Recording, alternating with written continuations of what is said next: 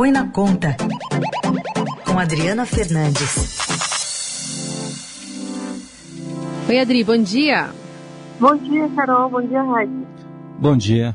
Bom, foram semanas de embate. Você contou pra gente ali sobre cada passo desse acordo que agora descontou da meta fiscal as despesas de combate à pandemia. E o presidente Bolsonaro sancionou finalmente ontem, último dia do prazo legal, o orçamento de 2021. A assinatura veio acompanhada de um corte de quase 12 bilhões de reais nas emendas parlamentares, de quase 8 bilhões nas despesas discricionárias, que são as não obrigatórias do governo, que inclui custeio e investimentos. É, um, é uma sanção que põe fim, põe uma pedra sobre todo o impasse que estava sendo gerado ou ainda tem mais coisa pela frente? Carol, tem mais coisa pela frente, porque agora é fazer esse orçamento bem apertado, né, é, funcionar porque é, além dessas, desses valores que você falou, o presidente ainda fará um bloqueio adicional de 9 bilhões nas emendas indicadas pelos congressistas. São outras emendas e que poderá, e mas ele poderá liberá-las novamente no futuro, caso, caso haja espaço fiscal. Então, o tamanho total do ajuste é de 28,8 bilhões de reais, uma parte importante é, de quase 8 bilhões de reais é nas chamadas despesas, despesas discricionárias, que são as não obrigatórias, né? Como o custeio da máquina, como vai ficar mais apertado, então essa máquina vai funcionar com mais dificuldade. Esse é um ponto muito importante. Mas tem outro ponto que foi que o presidente Jair Bolsonaro não atendeu toda a pressão do Congresso, sobretudo do presidente da Câmara, Arthur Lira. Lira queria que o orçamento fosse aprovado sem veto nenhum e ficasse ajustando ele ao longo do ano. O presidente Jair Bolsonaro foi aconselhado a não fazer esse movimento e fazer os vetos parciais, como recomendava a equipe do ministro Paulo Guedes. Paulo Guedes não saiu uh, totalmente derrotado, porque, como muitos queriam, né, muitos queriam na esplanada dos ministérios, na esplanada dos ministérios e também ali no Congresso Nacional estavam fritando Paulo Guedes, mas ele conseguiu um veto do orçamento e fazer esse ajuste de quase 30 bilhões de reais naquilo que foi aprovado.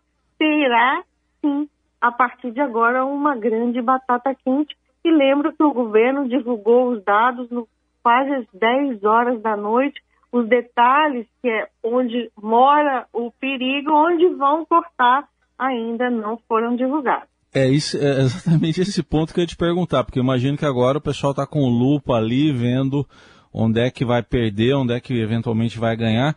E o, o, ontem o próprio ministro do Meio Ambiente, o Ricardo Salles, falando, porque o presidente prometeu dobrar a fiscalização né? Quer dizer, precisa ver se tem dinheiro para isso, para fazer essa fiscalização ambiental, que é muito necessária, né?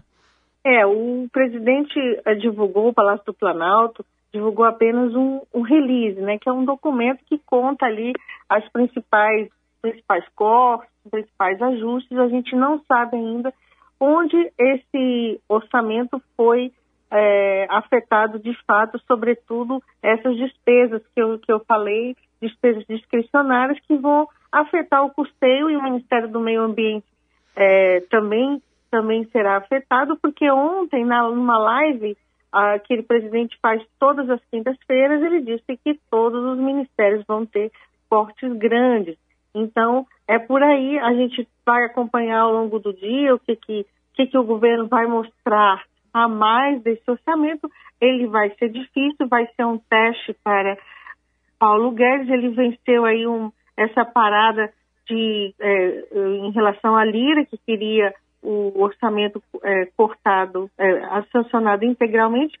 Não sei se você vai lembrar, é, o Heisen, o próprio o Lira, ele, ele mandou a, as consultorias da Câmara, os consultores da Câmara, divulgarem pareceres em que afirmavam que o presidente podia é, vetar, mas tinha aquele. É, o, o, Bolsonaro e sua equipe ficaram com medo de, de, ficar ainda mais na mão de Lira por conta do risco de crime de responsabilidade fiscal que, em última instância, poderia levar ao impeachment do presidente e também a sua inelegibilidade em 2022. Então, Paulo Guedes não está tão ruim na fita assim, é isso?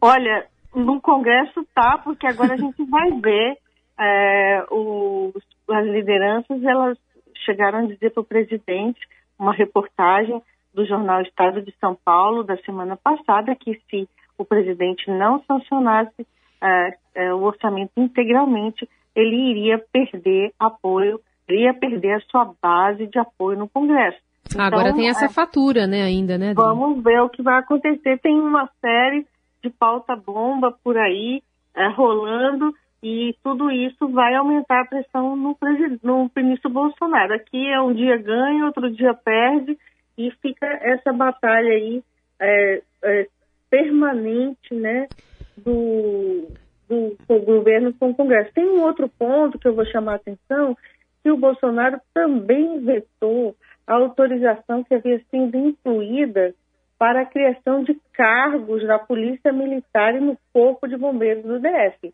Isso é uma sinalização importante para a equipe econômica, mas como em outras vezes, o presidente tem vetado e depois trabalha, quando o assunto é de interesse dos seus apoiadores, trabalha lá no Congresso para derrubar o próprio veto, uma coisa que há um, um movimento que já aconteceu algumas vezes, principalmente para favorecer medidas dos policiais militares, que tem sido a base de apoio que ele conta muito na eleição do ano que vem. É, Dri, então é, o que a gente está observando é o, o presidente tentando equilibrar essa balança entre equipe econômica e o Congresso mais uma vez. Então a gente vai ficar esperto hoje para a divulgação desses detalhes do orçamento, do que, que foi redirecionado, o que, que perdeu mais e, e o que, que ganhou mais.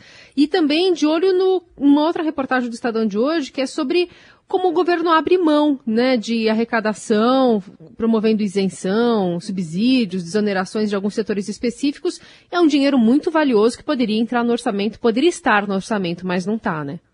Sim, são que a previsão para 2021 são de 365 bilhões de reais, quatro quase 4,11% do produto interno bruto na PEC que foi aprovada no ano passado, uh, no, nesse ano, na verdade, para aquela PEC emergencial, chamada PEC emergencial, que concedeu auxílio uh, para os mais vulneráveis. Essa PEC prevê um corte dessas, dessas renúncias, né? São renúncias, isenções, subsídios, desonerações, e essas renúncias uh, teriam que ser cortadas, então, em 4%, teriam que ser cortadas aí para metade delas.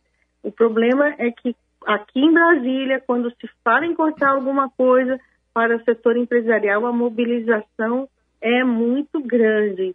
E, e eu, assim, cubro há muito tempo, não tenho, nunca vi um movimento é, que conseguisse derrubar esses incentivos uh, tributários. Pelo contrário, depois que se cria, difícil acabar com eles. Muito bem. A Adriana Fernandes trazendo para a gente esse detalhamento que ficaremos de olho ao longo dessa sexta-feira ainda. Adri, obrigada. Bom fim de semana. Bom fim de semana a todos. Vivemos em constante transformação e para ajudar as empresas a estarem conectadas com pessoas, nós criamos o Estadão Blue Studio, uma nova operação dedicada para criar soluções publicitárias inovadoras e orientadas à performance. O Estadão Blue Studio entrega projetos customizados, branded content, publicações e uma série de eventos consagrados pelo mercado. Não importa o tamanho do seu desafio, para nós sempre existe uma boa solução. Estadão Blue Studio, conteúdo de alta performance.